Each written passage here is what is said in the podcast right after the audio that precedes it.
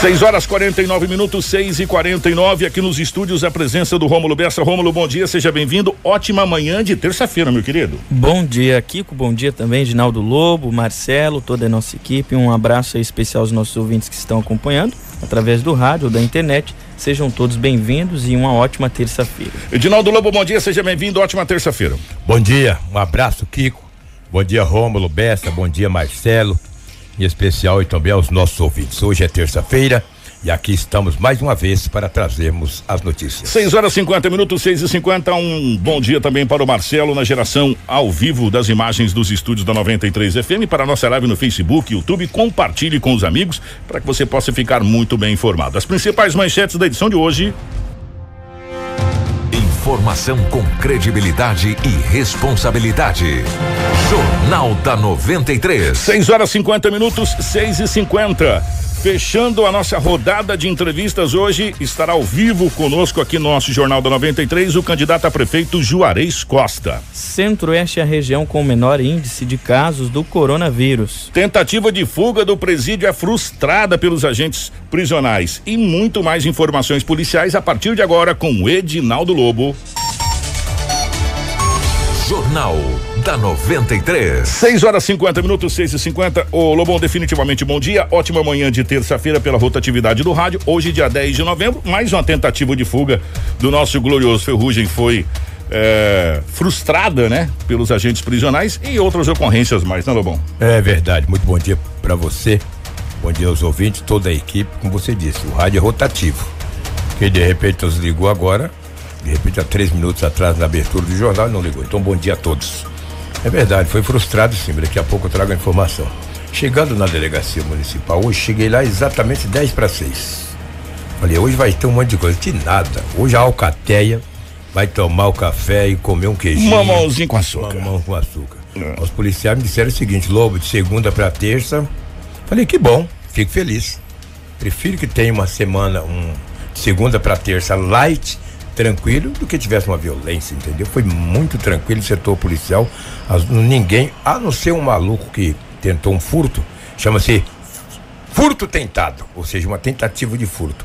Ele, eu digo maluco porque era 0 hora e 30 minutos. Furto tentado, gente, é porque ele não consumou é, o ato. Exatamente. Né? Ele não levou. Tentativa é, de é. furto, né?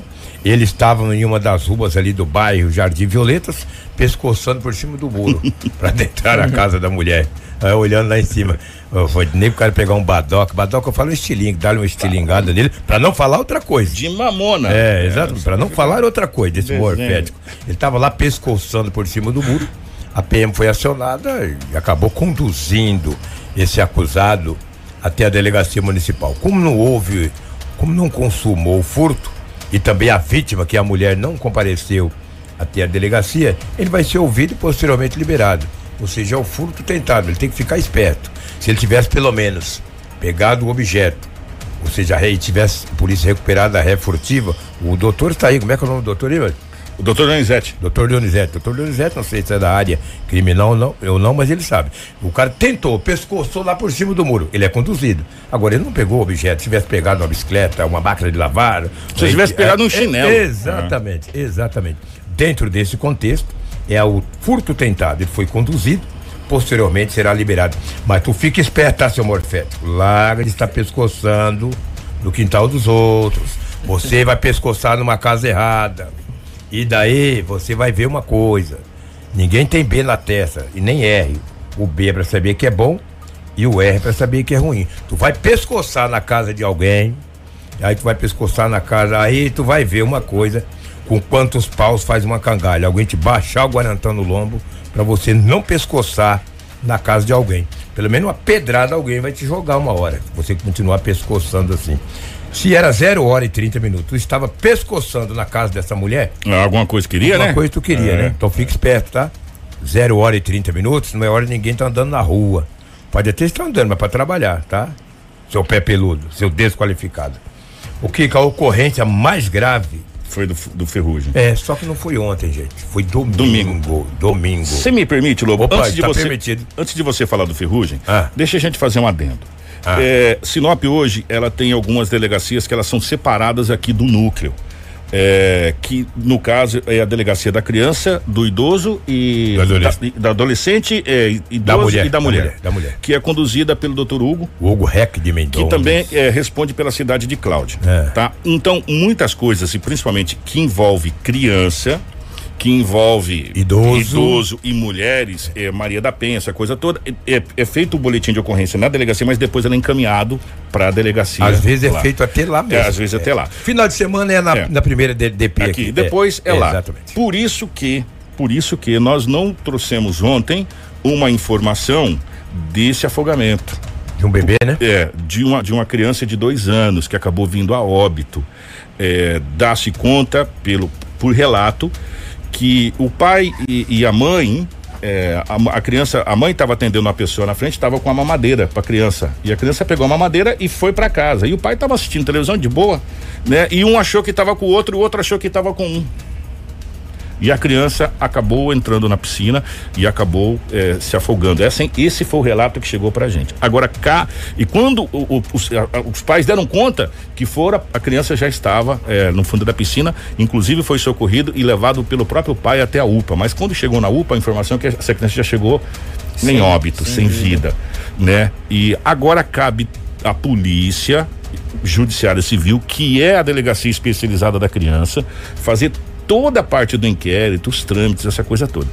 E a gente não vai entrar em mais detalhes porque a gente só de falar nisso, a gente o coração já já chora, né? Imagina o que está passando essa família agora nesse momento.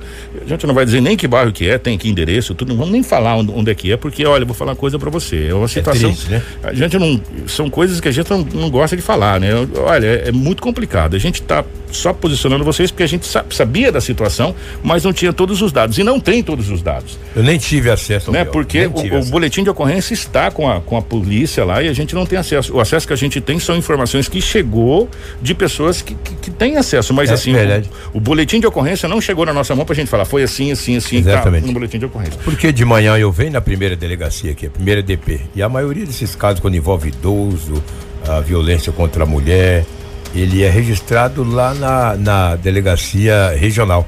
Fica anexa ali a delegacia regional. Agora no futuro vai ficar muito, vai ficar mais tranquilo. Porque vai ser tudo num ter a, a, a delegacia. a- como é que é o nome que criaram aí? É, A cidade a da cidade da polícia. Então vai estar todos ali, no mesmo núcleo. Aí vai facilitar. Fica, fica fácil É, para você é, pegar os boletins de ocorrência. Exatamente. E, e, gente, olha, é, É triste, foi né? uma tragédia que aconteceu e a gente fica muito, muito triste mesmo.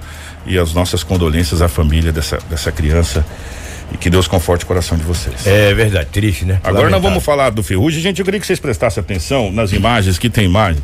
Rapaz, esse povo precisa ser estudado pela NASA. A gente Pela podia NASA. colocar é, a, a- a mente desse pessoal para trabalhar a favor do bem. Não, é? não, pelo amor de Deus, né, vai? Mas infelizmente Tá não é assim. Uma visita de rotina na penitenciária Ferrugem, o, a polícia penal, né, os agentes, eh, desconfiaram em uma das alas lá que tinha algo estranho. Chegando lá, eles adentraram, olha o que a polícia encontrou. Um buraco cheio de. Olha aí, olha o buraco que esses caras abriram. Ah, olha só. dá uma olhada. Olha só. Que, que não sei de que maneira que eles cortaram isso aí. E esta fuga, olha aí, ó. Esta fuga foi evitada por muito pouco. Vários reeducandos não fugiram. E a polícia, segundo a, a, a polícia, eles evitaram a fuga em massa. E o buraco foi camuflado com massa artesanal feito de sabão de pedra. Não, vai. não, é É, sério. olha lá, olha os sacos lá. Criatividade, É, a criatividade. Olha os sacos lá. Traz aquele monte de saco cheio de areia lá. ó. É, exatamente. Cadê aquele monte de saco lá, ó? De aque- terra? aqueles sacos lá, mas. Cara, não, gente, eu vou falar uma coisa pra Isso você. é feito de lençóis, etc. Olha, Olha, ali, aí. ó. ali. Olha o tanto de terra. Entendeu? E eles conseguiram camuflar. Mas, é, mas o reeducando, o cara que tá preso também, ele tem que fugir, ué. Se os caras me apanhar lá também, se eu puder fugir, eu fujo.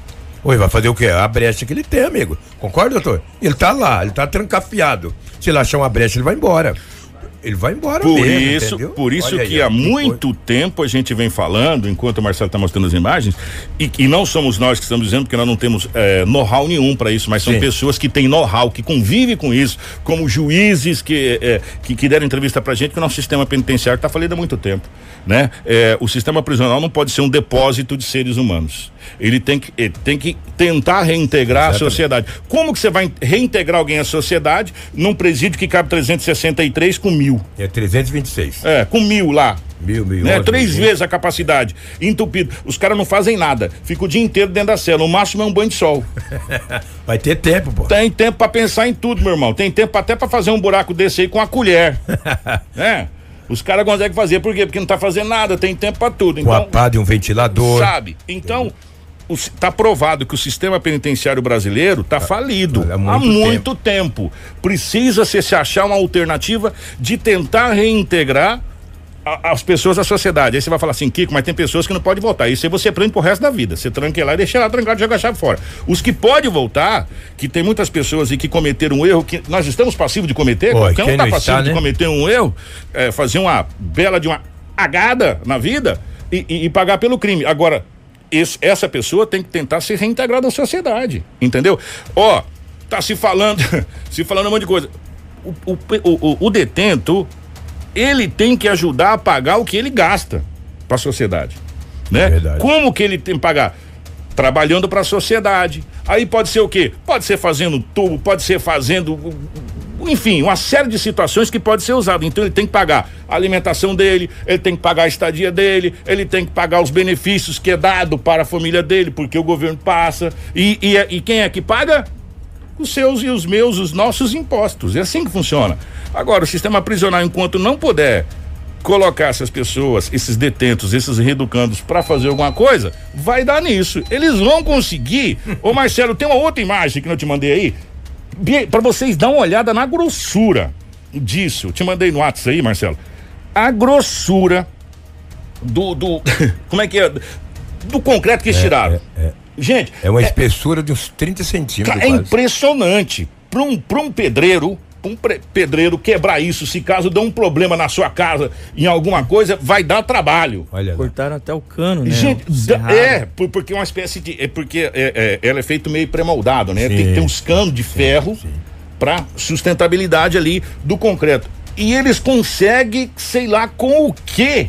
Cortar isso aí. Porque eles não têm maquita. Se tivesse maquita é fácil. É, Você mete com, a a maquita. com a língua e os dentes não, Não é. vai. Dá uma olhada, gente. É impressionante a capacidade. Eles precisam ser estudados. E a habilidade deles tem que ser colocada para trabalhar a favor da sociedade. Não só ficar lá como eles estão ficando, né? Nesse contexto, eu bato palma pra eles abrir um buraco desse. Não, isso é impressionante, é impressionante. Eles são, Eles são eles são incríveis, São incríveis, ninjas, são incríveis. ninjas, são ninjas. Fazer o quê? Paciência. Eu digo o seguinte: qualquer ci- cidadão, cidadão, ele- se ele cometer alguma coisa, ele vai preso. Isso é natural. Isso é do ser humano, desde quando existiu o mundo. Agora, o reeducando tem que produzir, né? Se ele produzir, é até melhor para ele. Produzir, eh, seja uma horta, fazer alguma coisa, um trabalho artesanal, sei lá. É. Senão a cabeça dele não fica ocupada e ele vai embora. Volta a frisar, eu nunca fui preso, mas se o cara me colocar lá se eu puder ir embora, eu vou também. No início do Eu ano. abro um buraco também e vou embora. Eu sou igual a. Que isso? Vou ficar aí. Se tem uma brecha, eu vou. Agora, tem que cumprir a pena, né? Pagar pelo Então, que fez. mas aí é que entra, aí é que, claro, gente, que a gente não vai discutir esse É, sistema entrar nesse pri- mérito, né? penitenciário aqui, mas aí é que entra é, um- o, que os nossos governantes, que aí vai uma esfera muito maior do que além do município, município, e aí tem que ser todos, município e governo é, estadual e federal, encontrem uma solução para que é, os presídios não sejam um depósito de pessoas, É. um de- depósito de seres humanos que o presídio realmente consiga recuperar. Se o sistema penitenciário de cada 10 detentos conseguir recuperar um, já é um lucro extraordinário. Agora, do jeito que está ali, não recupera é absolutamente ninguém. Ninguém. Essa é a realidade. É verdade. Então, Kiko, é, Bessa, ouvintes, é o que tínhamos aí do setor policial.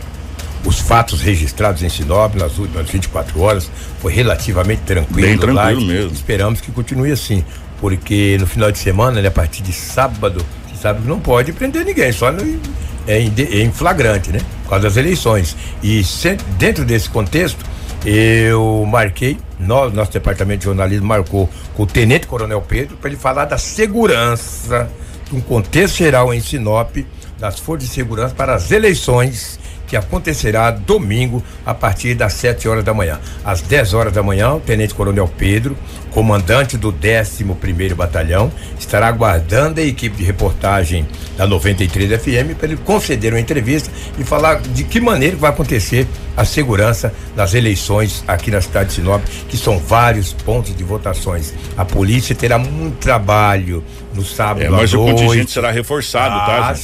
sim. Só para avisar vocês, reforçado. vai ser muito bem reforçado É, o contingente. Isso a gente vai saber quando ele nos conceder É. uma entrevista, mas vai ser reforçado. Mas o governo do estado e a Secretaria de Segurança Pública já detalhou algumas coisas Ah. especificamente. Claro que depois o coronel vai detalhar muito melhor pra gente, mas é, nas cidades polos, que eles chamam de cidades polos, Sim. que é no caso Sinop, Cuiabá, Várzea Grande, Rondonópolis, Cáceres, é, é, Tangará da Serra, enfim. etc, etc. a- o policiamento vai ser muito bem reforçado com agentes. Fala-se acima de 1.200 agentes que estarão reforçando essas, essa força de segurança em todo o estado do Mato Grosso. É, nessas eleições é, agora de 2020. Então, é, nós podemos contar, e o coronel depois vai detalhar melhor, que nós possamos receber até policiais de, de, de Cuiabá, de fora, enfim, para que bom, reforçar né? esse, esse policiamento aí na época das eleições. E tem uma série de situações. Não é porque é, essa história, ah, não pode ser. Em flagrante pode, meu irmão. Flagrante pode. Não apronta nada e fica É, mostrando. flagrante pode preso. ser preso, em flagrante você vai preso e boa, você segue e vai lá, meu irmão, entendeu? Exatamente. E uma série de outras coisas. É, isso é até bom a gente falar agora, Lobo. Sim. Atenção, meu amigo, você que está trabalhando nas eleições, eu acho que todo mundo tem que ganhar o seu dinheiro, tá certo. Ganhar seu pão. Agora, é seu pão de cada dia e a gente labuta de tudo quanto é jeito, meu irmão, sabe? É, e, e a gente fica tão feliz que vê as pessoas labutando. É, ganhando dinheiro. Agora, cuidado nessa questão das eleições aí, porque tem uma série de situações do, do Tribunal Regional Eleitoral que você pode ser enquadrado aí de estar fazendo campanha irregular, essa coisa toda, e depois você vai ter um belo de um problema. Polícia Civil, Polícia Militar, É. PF. Um belo de um problema, meu irmão. eles vão de- estar é, atentos, hein? Depois você vai cair num- numa, numa, Numa cilada. barca furada aí, entendeu? Então, cuidado com essa situação, entendeu? De, de, de- principalmente de, de, de boca de urna, de jogar É. papel, de sujar a cidade, essa coisa toda. Então, cuidado com isso. Não vai, porque você pode cair aí depois num belo de um problema, entendeu? Então, claro, evidente, tem que ganhar o seu dinheiro. Sim, tem que trabalhar. Sim, todo mundo tem que trabalhar. Mas cuidado com o que você vai fazer a partir de agora, porque. é, tem uma série de situações aí que a gente depois vai até conversar com juristas aqui pra gente Sim. poder explicar pra você que tá trabalhando, tá bom? Pra É o você que- não cair num erro aí. Numa cilada. É, É. o que tinha no setor policial. Um grande abraço aqui com Bessa, ouvintes. Daqui a pouco o entrevistado é o. Hoje é Juarez Costa. Juarez Costa. É. É. o último, né? O último candidato hoje da série. É, fe- nós vamos fechar hoje toda essa. É, os seis candidatos. Nós começamos lá na última terça-feira, dia 3. O Jorge Anai foi, Foi, isso? doutor Jorge Anai foi o primeiro, depois o candidato Roberto Dorner, depois o delegado Sérgio. doutor Sérgio Ribeiro, aí na sequência veio o Roberto Arruda, ontem nós tivemos aqui o Marcelo Stachim e hoje Joris Costa fechando essa rodada de entrevistas. É o momento onde a 93 FM optou por conversar com cada candidato em entrevistas de meia hora com um tempo maior para que o candidato possa expor o seu plano de governo. E é o momento aonde você, cidadão, tem a oportunidade de com mais calma ouvir tudo aquilo que o candidato tem para dizer para você que pretende fazer se caso chegue à prefeitura. As Então, propostas, né? um momento ímpar realmente E democrático. É, e democrático. Exatamente. Ô, obrigado, Lobão. Obrigado, um abraço. Ó, o Rômulo, vamos passar a agenda dos candidatos para hoje? Vamos lá. É, começando com o candidato Roberto Dorner. Às 7 horas e 20 minutos, reunião em empresa no setor industrial. Às 8 horas, reunião em empresa no setor comercial. Às 19 horas, reunião com a comunidade do Jardim das Nações. Às 19h30, reunião na comunidade Alto da Glória. A agenda do Juarez Costa. Às 9 horas, caminhada no bairro Sebastião de Matos. Às 15h30, reunião com pastores. Às 17 horas, caminhada no bairro Primaveras. E às 20 horas, reunião no Rotary. É, a agenda do candidato Roberto Arruda, às 8 horas da manhã, entrevista para a TVCA via Microsoft Teams.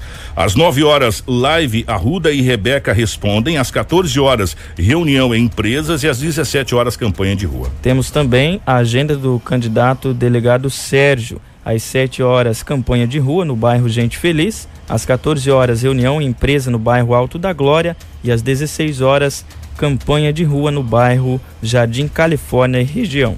O candidato Marcelo Stachim e também o candidato Jorge Anai não informou a agenda, respectivamente, para o nosso departamento de jornalismo. É, sete horas nove minutos, nós vamos para o nosso intervalo. Na sequência, nós vamos. É, o candidato já está aqui nas dependências da, da 93, né? É, é, aparentemente sim, sim né? né? Vamos confirmar é, ali, só, mas. Só dá uma confirmada lá para nós se o candidato já está nas dependências aqui da, da 93 FM, que nós vamos para um intervalo comercial e na sequência nós retornaremos já com a entrevista com o candidato Juarez Costa para que ele possa expor as suas propostas de governo. Romulo só está dando uma confirmada ali, só para a gente poder é, especificar para você certinho, porque de todos a gente confirmou, então tem que ser igualitariamente para todos, tá? Após o intervalo, nós estaremos ao vivo aqui com o candidato Juarez Costa, que já está aqui nas dependências da 93 FM. Então fica ligado, não desliga não, que a gente já retorna. Jornal da 93. Em Sinop, 7 horas 19 minutos, 7 e 19, estamos de volta com o nosso Jornal da 93. Hoje, terça-feira, dia 10 de novembro de 2020. Eh, no dia 3 de novembro, nós começamos a rodada de entrevistas com os candidatos a prefeito da cidade de Sinop. A ordem eh, foi feita em sorteio aqui nas dependências da 93 FM. Nós recebemos o candidato Jorge Anai. Na sequência, nós recebemos o candidato Roberto Dorner, delegado doutor Sérgio. Nós recebemos o professor Roberto Arruda, recebemos o candidato ontem, Marcelo Stachim, e hoje é a vez do candidato Juarez Costa para que a gente possa fechar essa rodada de entrevistas. É a oportunidade que a 93 FM dá para a democracia, onde cada candidato igualitariamente terá o mesmo tempo de 30 minutos e mais dois minutos para as considerações finais. Os temas das perguntas serão sorteadas pelo candidato, que diz respeito ao seu plano de governo. Vale lembrar e ressaltar, como a gente faz para todos os candidatos, o seguinte: não será permitido qualquer tipo de ataque pessoal a nenhum candidato ou a qualquer coligação. Em isso acontecendo, nós iremos cortar o microfone e retomar a partir daquele ponto. Está aqui junto com a gente o candidato Juarez Costa. Candidato, é um prazer, uma honra recebê-lo aqui nos estúdios da 93 FM. Bom dia, Kiko. Bom dia, os ouvintes da 93. Um grande prazer estar aqui nessa manhã de terça-feira ensolarada. A gente vai fazer uma caminhada daqui a pouco, preocupado já com esse sol. Mas é uma grande honra estar aqui e poder responder as perguntas que vierem aí, Kiko. 30 minutos na tela a partir de agora. É, eu queria que o candidato dissesse quem é Juarez Costa. Juarez Costa, um jovem que chegou aqui em 1981 para ajudar a abrir e, e, fomentar a comunicação, na época Rádio Braz, Rádio e TV Nacional. Ficamos até 2000 no rádio e fui eleito a primeira vez em 2000 vereador, depois reeleito vereador, deputado estadual, duas vezes prefeito, deputado federal. De lá para cá, de vez em quando eu volto sendo convidado para o rádio, mas nunca mais exerci a profissão de radialista e estou dentro da política fazendo o trabalho que eu acho importante para a sociedade. Candidato, eh, eu perguntei para todos que estavam preparados para ser prefeito, eh, porque eles ainda não exerceram esse cargo. Eh, como o senhor já exerceu esse cargo por dois mandatos, a pergunta é: por que voltar para a cadeira de prefeito? Olha, com certeza, pela pelo conhecimento que a gente tem da máquina pública, passei oito anos como prefeito de Sinop, esses dois anos como deputado nos criou uma abertura muito grande em Brasília para a gente carregar recurso para Sinop, uma grande parceria com o governo do estado. E a gente viu que a saúde, a educação, a infraestrutura paralisou depois que a gente saiu. Então a gente volta porque a gente ama Sinop, sabe que tem competência, sabe que tem parceria muito grande com o governo do estado, com o governo federal para poder fazer mais um grande trabalho e botar Sinop eh, nos trilhos do desenvolvimento novamente. Nós vamos agora para a primeira pergunta que o candidato vai tirar aqui da nossa caixinha. Por gentileza. Oh, tirei duas aqui. Devolve. Veja qual o tema para a gente eh, detalhar no seu plano de governo mais, mais especificamente esse tema. Turismo. No seu plano de governo, o que que tem sobre turismo para a cidade de Sinop? Olha, Kiko, na verdade a gente já teve trabalhando com algumas pessoas que já exercem essa função em Sinop.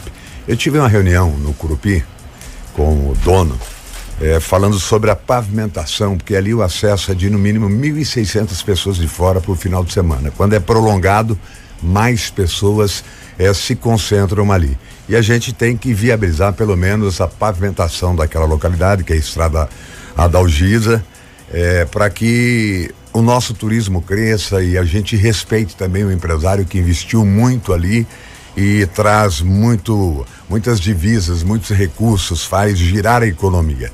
Esse pessoal vem para cá, vai para o comércio, vai para restaurante, então é importante que a gente fomente também. Tive uma reunião com dono, um dos donos do aeroporto. É, eu vou falar da prainha, mas aquela prainha que nós conhecemos, você conheceu da época do Peixeirinho, né? Aquela primeira prainha que pouca gente conhece, conhece mais a, né? a, a outra.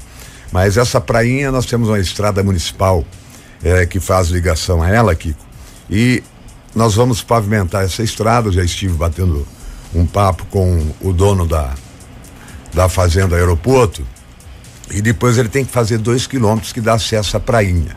Isso está definido, ele vai fazer e ele tem um projeto, um resort ali que estava aguardando eh, a liberação ambiental para a construção. Faz mais de um ano que ele está aguardando isso e ainda não saiu. Né? Então é preciso a, a participação muito forte da Secretaria de Meio Ambiente para acelerar, despachar esse tipo eh, de serviço para a comunidade e principalmente para o empresariado. Então já existe esta possibilidade do grande resort ali e a gente pavimentar, chegar ali eh, com asfalto para dar acesso ao público a essa prainha. E também vamos pavimentar a rodovia Nancy, a, é uma estrada vicinal, vamos pavimentar para ligar 220 e ter acesso ao lago também Teles Filhos. O candidato, muito se fala também do turismo tecnológico, do turismo do agronegócio. É, a gente sabe que a nossa região ela é estritamente agrícola e, e pecuária. O agronegócio move a nossa região, assim como a indústria madeireira também. Na questão do turismo do agronegócio, é, o, o, que que tem no seu plano de governo? Você pensou alguma coisa nesse sentido? Sim, a gente fez uma conversa com o Malster da Embrapa, diretor da Embrapa, é, que a Embrapa tem um know-how muito grande a gente falou de agro show de Cascavel, de agro show de Rondonópolis. Acho que nesse sentido que nós temos que criar aqui uma agro show, né? É, que seria uma exposição de maquinários de última geração, todos os anos, fazer esse tipo de apresentação, apresentação mas já visto que nós somos hoje né, uma região que planta muito, não só o município de Sinop, que a área é pequena, o município é pequeno, mas nós recebemos aí da Cruzeiro do Sul aí é, é, também uma grande quantidade de grãos plantados nessa região, é, em torno da 220 que liga até Juara, em torno de Santa Carmen, União do Sul, Feliz Natal, Cláudia, né? Então é importante sim a Agro Show, é importante a volta da Crinote. A gente quer conversar com o pessoal da Crinote para ver o, o que é possível fazer para retornar à exposição, que era estava sempre entre as 10 do país. Né? A gente precisa voltar a esse momento de, de festa, de alegria que a exposição proporcionava à cidade. Então acho que o turismo, né? Isso tudo envolve o turismo, mas principalmente a AgriShow, pode ser até com outro nome, a gente quer atrair eh, empresas e parcerias, principalmente com a Embrapa, para que isso aconteça. Vamos para mais um tema. Vamos lá. Vamos ver aqui. Agricultura. Vamos emendar, já que você falou da Embrapa, emenda da agricultura. O que, que tem no seu plano de governo para fomentar ainda mais a agricultura? Olha, Kiko, eu estava falando de pavimentação de estradas vicinais. Nós vamos pavimentar 100 quilômetros de estradas vicinais. Isso ajuda na, na, no escoamento da produção.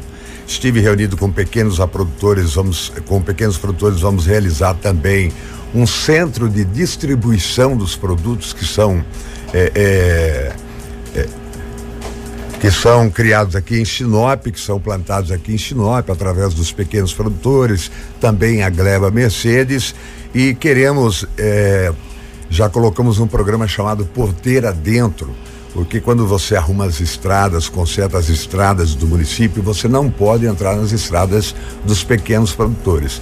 E o grande problema, principalmente na época chuvosa, já visto que agora retardou a chuva, mas deve vir pesado depois, é você entrar com o maquinário da prefeitura. Você não pode, você é proibido por lei. Nós estamos criando e fazendo a lei, modificando a lei, para um programa chamado Porteira Dentro. Nós teremos uma patrulha que poderá consertar essas estradas, esses pequenos produtores, né? Adentrar a essas propriedades, poder deixar esse pessoal com tranquilidade para escoar a sua produção. Então, eh, na agricultura também tem um grande trabalho que a gente quer fazer na Gleba Mercedes. Lá nós colocamos, eh, quando o prefeito, a possibilidade eh, de diminuir, quando nós criamos a estrada da 220, diminuímos 80 quilômetros. Por exemplo, o Bianchi, que era um grande plantador de bananas e continua sendo, né, tinha que dar uma volta de 80 quilômetros.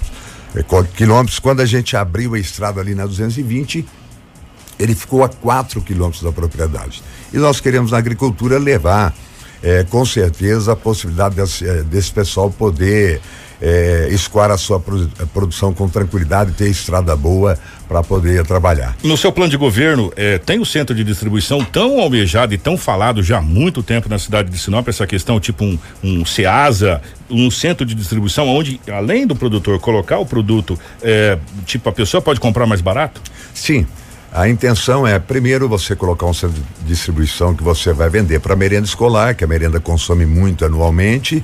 eh, você vai vender para a cidade e vai vender para fora. É claro que todos eh, da região, pequenos mercados que virão para cá, todos já vão procurar esse centro de distribuição, que é o que precisa, esse apoio que precisa. Nós fizemos a Casa do Mel, entregamos para os apicultores, né? Hoje Sinop produz mel de qualidade, tem o seu local, porque nós demos esse incentivo. E agora nós queremos criar justamente esse centro de distribuição para que toda a produção do pequeno produtor chegue até o centro, seja destinada à merenda escolar, a- aos mercados da cidade, né? E o que sobrar é, para a região. Então eu acredito que será um apoio muito grande. Foi uma reunião que eu tive com, com pequenos produtores que nos cobraram isso aí.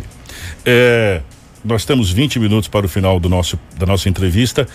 Como todos os candidatos, a gente deixou um tema livre. A gente sabe que cada candidato tem uma grande bandeira que ele quer para a sua administração. O tema é livre, eu queria que você falasse o assunto que você acha interessante, que vai ser o tema, a bandeira da sua gestão. Olha, não é só a bandeira, como também a prioridade nossa, que é a saúde. Saúde, nós abrimos um hospital, nós abrimos uma UPA, 19 postos de saúde, nós abrimos o centro de especialidade odontológica, que tem 10 dentistas, né, para implante, para é, tratamento de canal, obturação, limpeza, e que lamentavelmente, até por falta de material, não está funcionando. É, abrimos também o Centro de Especialidades Médicas com 27 especialidades. Abrimos o Sereste, que é a saúde é, dos dos pequenos produtores, do pessoal da área rural, que foi um atendimento muito especial. Abrimos o novo CAPES, fizemos um grande trabalho pela saúde e, lamentavelmente, hoje a saúde não está funcionando. Em dezembro do ano passado, nós repassamos um- uma verba de emenda parlamentar nossa no valor de 3 milhões de reais para a construção da UPA São Cristóvão, Kiko. E lamentavelmente não foi construída. Preferiram aumentar a UPA da André Mágio, que não resolve o problema, porque hoje sair do Alto da Glória, atravessar a cidade, no movimento que está, a distância é muito grande. né? Você pegar a Vila Mariana, Santana, Lobos, Sebastião de Matos 1, 2, Novo Jardim, Bom Jardim, Vitória, toda essa região né, tem dificuldade de acessar o atendimento à UPA. Então nós vamos, eh, a nossa principal bandeira é saúde, nós vamos construir a UPA do São Cristóvão e vamos retomar, você se lembra e muitos se lembram do, ponto, do pronto atendimento do hospital regional. Quando o governador Pedro Taques entrou, fechou esse pronto atendimento. Você chega, por exemplo, na UPA hoje, infartado. Se chegar um acidentado por lei, vão deixar o, o, o infartado de lado e vão atender o acidentado. Nós queremos retornar com esse pronto atendimento para atender somente os casos de acidentes. Né? Outros casos poderão ser atendidos, mas prioritariamente os casos de acidentes, para que as UPAs não sejam ocupadas por esses, por esses problemas. Então, já tivemos o ok do governador em parceria, abrir o pronto atendimento, fazer funcionar com dignidade a mini UPA Menino Jesus que está fechada no momento, né? Fazer funcionar com dignidade até que a gente construa a grande UPA do São Cristóvão. Pegar minha ferramenta de trabalho, que a idade chegou, é, me corrija se eu estiver errado. Sinop hoje ela tem a UPA ali na Dremagem, ela era porte 1, ela passou a ser porte 2. É, Porte 2, segundo o Ministério da Saúde, eh, compreende a 101 mil a 200 mil habitantes. E uma UPA Porte 3 de 200 mil a, a 300 mil habitantes. Sinop hoje, por lei, ela não comportaria uma segunda UPA, prefeito? Não, não é isso. É, é o Ministério da Saúde ele propõe isso quando ele tem que pôr dinheiro para ajudar.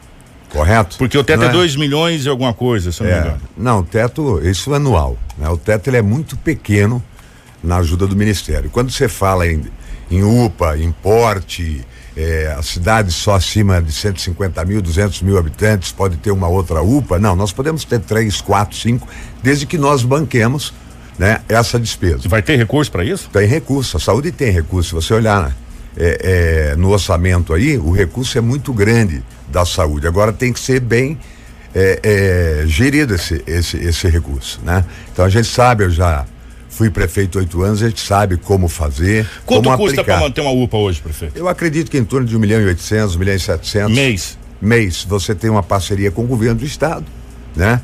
Nesse caso, você colocando uma outra UPA, você não teria em torno de 200, 250 mil do Ministério da Saúde. Mas você colocando uma outra UPA, você diminui custo. Se não me falha a memória, estão falando em gasto aí, que é um absurdo, de 3 milhões da UPA existente. Não se gasta isso. Tem que se trabalhar com gestão, né? E com gestão você consegue economizar e muito e fazer um grande atendimento. Então, a questão do Ministério é só para a construção da UPA que o Ministério não ajuda e, no caso, né, para manter também a UPA não ajuda, eh, sendo uma cidade abaixo de 150 mil habitantes. Agora, a saúde é um problema nosso, nós temos que resolver. Com ou sem a participação do Ministério. O que nós estamos atraindo agora, e é muito importante para Sinop, Kiko, é a média alta complexidade. O governo, o governo já colocou de público, Sinop será polo de 42 municípios, atraindo para cá média e alta eh, complexidade. Cirurgia, por exemplo, marca-passo, que hoje Sinop faz, mas não faz pelo SUS, porque o governo não compra aqui, compra em Cuiabá, nós vamos poder comprar aqui e realizar essas cirurgias aqui. Então, muita gente, não só de Sinop, como de toda a região, terá como referência Sinop na média e na alta complexidade. Vamos para mais um tema, ficou o tema livre. Se sair saúde, a gente pula e vai para outra. Vamos ver o que, que o prefeito tirou, vamos lá? Cultura e lazer. O que, que tem no seu plano de governo especificamente para a área da cultura e para a área do lazer? Bom, primeiramente voltar à Secretaria de Cultura que deixou de existir. Hoje ela está dentro da educação, não existe mais a Secretaria de Cultura. Imediatamente nós vamos retomar a Secretaria de Cultura. Nós vamos revitalizar o Parque Florestal. Existiu uma verba da usina Sinop, que era para ser aplicada ali, não foi aplicado todo o recurso no Parque Florestal. Aliás, fizeram um alambrado e aquilo prejudica os bichos eh, ali dentro. Eu- inclusive, ontem eu tive uma reunião lá com o pessoal reclamando dessa situação. Mas nós vamos revitalizar, vamos fazer o calçadão ao redor do Parque Florestal, vamos iluminar de LED, vamos plantar grama na orla. Né, para que as famílias possam ter o final de semana possam ter um local para passar com dignidade. Vamos iluminar toda a orla também totalmente em, em LED e vamos fazer o grande lago da Avenida Itaúbas. Nós temos uma nascente muito boa, muito forte, onde fica o viveiro na reserva, onde fica o viveiro de mudas da prefeitura. E ali nós temos uma sequência que nós previmos ali. A bica d'água ali que ele chama? Exatamente, exatamente. A antiga bica d'água. Só que ela nasce do outro lado da Itaúba, ali onde fica o viveiro, né? E ali existia uma erosão. Tá lá o buraco, mas nós acabamos na época a erosão. Nós colocamos ali, em parceria com a colonizadora, 9 mil tubos de 3 metros e meio de diâmetro, construímos 10 dissipadores de energia, e hoje toda a água da Tarumãs, daquela região que vai para lá, ela vai canalizada e não causa mais nenhum impacto, mais nenhuma erosão. Pra você ter uma ideia, foram 30 mil caminhões de terra, né? Só para fechar aquele buraco que existia e já estava chegando ali no Paraíso 3. Agora nós vamos entrar com as PCs, trabalhando todo aquele buraco, ajeitando, arrumando, fazer a primeira barragem. Você pode fazer no futuro vários lagos, né? Mas faremos a primeira eh, barragem, faremos ali um, um grande ponto de lazer para a população. Nós vamos fechar todos os valetões. Quando você imagina todos os valetões fechados, você pode imaginar pista de caminhada, iluminação de LED, grama, arborização e, consequentemente, áreas de lazer para toda a sociedade. Então, quando a gente fala, você está falando aqui da Pinheiros, você está falando da Jequitibais, você está falando de várias avenidas, além daquelas que nós já fechamos e, e viraram né, espaço de lazer para as famílias. Você pega Tarumãs, quando você passa ali à tarde, à noite, final de semana, ou mesmo meio de semana, você tem muita gente. Você pega o calçadão da Unemate, a mesma coisa. Você pega a Bruno Martini, a mesma coisa. Você pega Itaúbas, que nós fizemos, a mesma coisa. Então, esses pontos de lazer é que a gente quer criar e dar esse acesso que eu falei. Quando nós pavimentarmos a Nancy para sair na 220, daremos também acesso ao pessoal ao lazer, ao Lago da Usina. O prefeito, mas aí vem uma pergunta que é assim: a gente sabe que a arrecadação de Sinop é uma boa arrecadação, mas a prefeitura vai ter dinheiro para tudo isso? Vai ter dinheiro para fechar ah, os valetões? Vai ter dinheiro para a questão da, da UPA? Vai ter dinheiro para fazer lago? Vai ter dinheiro? Da onde vai vir todo, todo esse recurso? Bom, primeiramente, quando eu falo em pavimentar anúncio, eu tenho uma parceria com o governo. Eu já tenho emenda que é alocada deste ano para o ano que vem para a construção de 100 quilômetros de pavimentação. Eu tenho dinheiro, eu não tenho dinheiro, tenho o compromisso do governo de fazer 100% de LED na cidade de Sinop. Isso é uma obra do governo, não só no município de Sinop. Então, isso é um plano do governo que começa agora no ano que vem para colocar LED em 100% dos municípios. Sinop será contemplado também com 100% de LED. Quando eu coloco para você é, que nós vamos fechar todos os valetões, é porque nós estamos colocando recursos de emendas também já alocadas esse ano. Nós vamos colocar agora no final de, de novembro. Já colo... Nós temos quase 50 milhões de emenda, temos emenda de outros deputados, né? E temos depois a parceria com o governo. Nós já chegamos a, set... a 80 milhões de emendas. Numa parceria com o governo, se for um por um, nós chegaremos a 160. Se não chegar um por um, teremos em torno de 130 milhões. Nós temos algo em torno aí de 70 milhões de reais emprestado da Caixa Econômica, emprestaram 100 mas não devem ter gastado 30, né? Que também vai para terminar o asfalto. E aí nós já alocamos recursos 4 milhões e 800 para terminar o lado esquerdo do Alto da Glória, sentido Sinop Cuiabá, 2 milhões e 700 para o condomínio São Lucas, é, 4 milhões e 800, é, 4 milhões e 800 aqui no Adalgisa, termina ali a Avenida Ferronato, onde eu pavimentei. Nós vamos fazer a ligação até as chácaras do falecido Cavalão, mora muita gente ali. Vamos seguir até o condomínio Adalgisa. Ali existe um bairro que nós vamos pavimentar. E pavimentar da MT 140 até sair na agroquímica e a estrada Clotilde também da MT 140 até sair na ADM para frente do Camping Clube, que toda essa produção que vem de Santa Carmen, Feliz Natal, de Vera, de União do Sul, está ligando também a pavimentação. Sinop já está ligado com Vera através de Santa Carmen, o pavimento já terminou. Essa produção, ao invés de a gente tirar a BR e construir um anel viário, nós teremos essa produção saindo pela lateral, esses caminhões saindo da rodovia e não vamos precisar tirar a grande riqueza de Sinop, que é a BR-163. Então, de recurso próprio, nós temos bastante. Aquilo que eu falava, um real vira dois. O recurso próprio aumentou muito, mais do que dobrou o recurso próprio. Quando você pega a arrecadação do IPTU, você pega a arrecadação de taxas, de alvará, você pode ver eh, em relação a, aos anos anteriores que mais do que dobrou. Nós temos menos de 10 minutos, vamos para mais um tema. Meio ambiente. Meio ambiente, basicamente você já deu uma pincelada a respeito do. Quer por lá, pegar outro tema? Vamos lá, meio ambiente. Aí ele só no meio ambiente dizer que nós vamos poder atender 80% das liberações das, dos pedidos de liberação ambiental. Esporte. Esporte. O que, que tem no seu plano de governo para fomentar o esporte da cidade de Sinop? Olha, novamente, voltar à Secretaria de Esportes. Nós tínhamos 3 mil crianças em escolinhas da cidade, aqui no campo do Parque Florestal, nós tínhamos escolinha, nós tínhamos escolinha no Boa Esperança, com coordenação da Secretaria de Esportes, nós tínhamos na Grande São Cristóvão escolinhas eh, para essas crianças e nós tínhamos a Secretaria Ativa. Né? Quando nós pegamos ela, era debaixo da arquibancada do ginásio olímpico, construímos uma bela de uma secretaria na entrada do estádio e colocamos a secretaria para funcionar com incentivo, né? Incentivo ao handball, a qualquer tipo de modalidade esportiva, você tinha incentivo financeiro para poder disputar no país qualquer modalidade com esse incentivo. É, lamentavelmente, é, acabaram com a Secretaria de Esportes, nós queremos voltar a fomentar o esporte né? Eu fiz uma reunião com os professores concursados de educação física do município para a gente fomentar e entrar com atrativos muito grandes na Secretaria de Esporte, fazer ela acontecer novamente. Vamos para mais um tema. Vamos lá.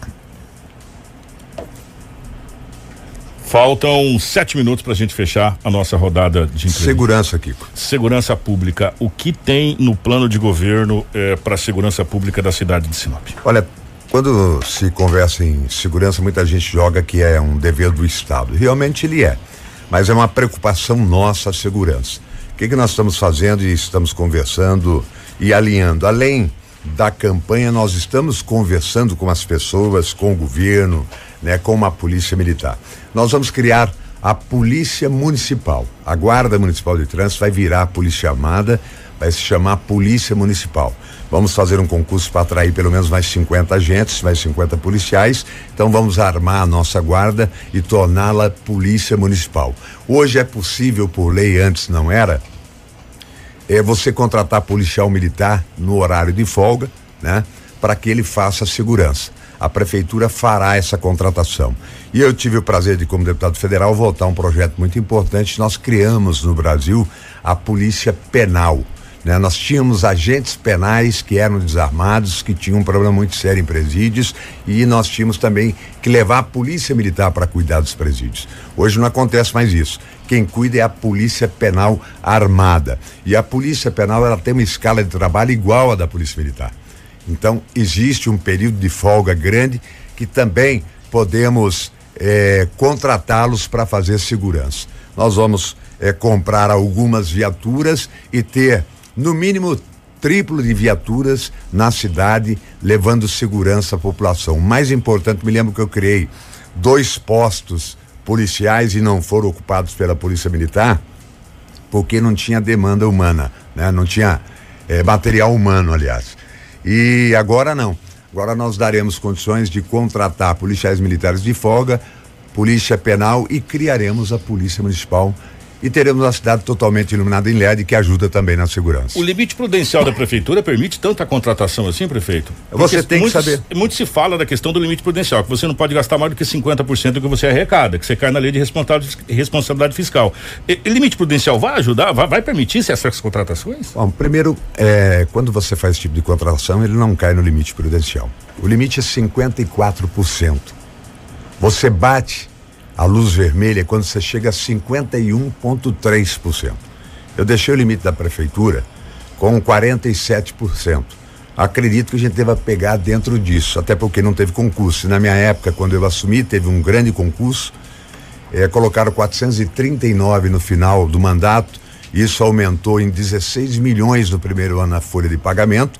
E nós tivemos que fazer os planos para todos os servidores da prefeitura. Então eu sempre trabalhei próximo do limite, porque eu tive que honrar também o concurso o restante desse pessoal que não foi chamado. Eu tive que chamar durante os meus anos e tive que fazer o plano para toda, para toda a prefeitura. Né? Mas entregamos ainda a prefeitura com 47%. Você tem um limite de 54, bate a luz vermelha do, do Tribunal de Contas quando você chega a 51,3. Então são coisas, por exemplo, contratação eh, de policiais, policiais militares e, e também eh, de policial penal, que hoje por lei você pode contratar, não cai no limite prudencial. Né? E nós temos um limite que pode ser trabalhado sim e precisamos, necessitamos de fazer concurso. Nós temos ainda quatro minutos, acho que dá para mais um tema. Vamos né? lá. Mais um tema antes do, do. Quanto mais tema, melhor, né? Mais importante. Transparência transparência. É, no seu governo, como vai funcionar a questão da transparência do seu mandato? Olha, nós criamos o portal da transparência, foi no meu governo, né? E alimentamos. Hoje o portal até, não sei se hoje está no ar, mas ele estava fora do ar, né? É, você tem o portal da transparência, que é lei, que é obrigação, né? Você ter ali o portal da transparência, qualquer dúvida que você tem, você entra no portal da transparência, você tira ali qualquer dúvida que você tem. Nós queremos trabalhar também com informação, né, diária, é, para que o cidadão tenha conhecimento de quanto arrecadou no dia, do que foi investido, o que a prefeitura gastou e também mensalmente qual foi o gasto, eh, qual foi a entrada de recursos, né, para a so sociedade entender que de repente entrou 20 milhões no mês, né? Mas daqueles 20 a gente buscou de fora tantos milhões. Então a gente quer dar mais transparência ainda, não só através do portal, mas através de informações nas rádios, televisões, fazer boletins diários para que essa, a sociedade tome conhecimento do que está acontecendo no Passo Municipal. Nessa questão ainda pegando a questão da transparência, do portal da transparência, que é um direito da sociedade de saber, porque afinal de contas são os nossos impostos que estão ali na, na questão da evidência. Eu queria que o senhor falasse mais na questão do combate à corrupção, que a gente sabe que assola o país. Isso é, é o câncer, a metástase da vida pública. Tanto é que até o político como um todo está desgastado a sua imagem devido a tanta roubalheira que esse país está vendo. Bom, que eu acho que a gente não pode. A política ela é importante, a política é interessante, está na vida de todo mundo. A maior ignorância que eu acho que existe no país é a ignorância política, né? É, nós criamos o portal da transparência, nós combatemos a corrupção, nós demitimos várias pessoas, né? Nós não temos nenhum processo é, de corrupção. Existiu aí um processo é, que nós ganhamos de 7 a 0, o outro que nós vamos ganhar de 7 a 0. Por exemplo, comprei 7 milhões e meio de maquinários. 7 milhões e meio. Estou falando de 2009. Colocaram uma PC que eu comprei Komatsu, 21 toneladas. Comprei para pagar em um ano. E cotaram uma Hyundai 20 toneladas. Só o preço de uma máquina para outra é de 135 mil reais a diferença. E disseram que eu tinha superfaturado em 108 mil. O grande problema né? É que o Ministério Público muitas vezes não tem a competência, o pessoal competente para fazer o que a gente faz. Para comprar um maquinário, qualquer coisa, para fazer uma licitação, você tem que fazer um trabalho muito forte de cotação de preço e especificação daquilo que você está comprando. Então eu comprei uma máquina que foi especificada de 21 toneladas da Komatsu, que é melhor que a Hyundai, de 21 toneladas contra 20 toneladas. Eu paguei em um ano juro de 1,8, 1,9 na época, cotaram à vista. Então só aí a diferença daria 200 mil, né? Contando o juro e contando a diferença de máquina. Então é um processo que a gente ganha tranquilamente, como ganhei o outro de 7 a 0. Então, se você comete corrupção, você não tem dinheiro né, para poder realizar aquilo que eu realizei quando prefeito, é voltar, fazer um real virar dois e fazer a cidade acontecer novamente. Prefe... É, candidato, nós temos 20 segundos. Se eu quiser continuar nesse, nesse tema para fechar o seu tempo, a gente pode zerar o cronômetro e dar os dois minutos para as considerações. Não, já podem emendar os dois com os 14 e 13 que faltam, que nós vamos embora. Marcelo, é, zero então para a gente colocar os dois minutos finais para o candidato. É, antes do candidato falar, dizer que a 93 FM abriu espaço igualitariamente a todos os candidatos. Agradecer o doutor Donizete, todo o escritório, as meninas lá do escritório, a Morgana, enfim, todas as meninas, por essa assessoria jurídica. Muito obrigado a todos. E Candidato, dois minutos para suas considerações finais. Bom, primeiramente agradecer você e a 93 pelo espaço democrático que abriu a todos os candidatos, né? E, e aqui todos tiveram que honrar a democracia e você inclusive várias vezes teve que ter pulso firme para que isso acontecesse. Parabéns. Segundo dizer que daqui a pouco estaremos numa caminhada eh, no Sebastião de Matos a partir das 9 horas da manhã e dizer, Kiko, que nós estamos é, trabalhando, porque nós sabemos da competência que a gente tem, do conhecimento que nós temos, das parcerias importantes que nós temos com o governo do estado, com o governo federal, para fazer uma Sinop melhor. Nós vivemos pico na, na minha época de 13% de crescimento, vamos viver agora pico que pode chegar a 30% de crescimento com a chegada da Ferrogrão. Já chegou a Fertilizantes Tocantins, está chegando a Iara, que é a maior do mundo, que é a da Noruega, está chegando a Fertipar Muitas indústrias virão para cá e não é o prefeito que traz, é a logística.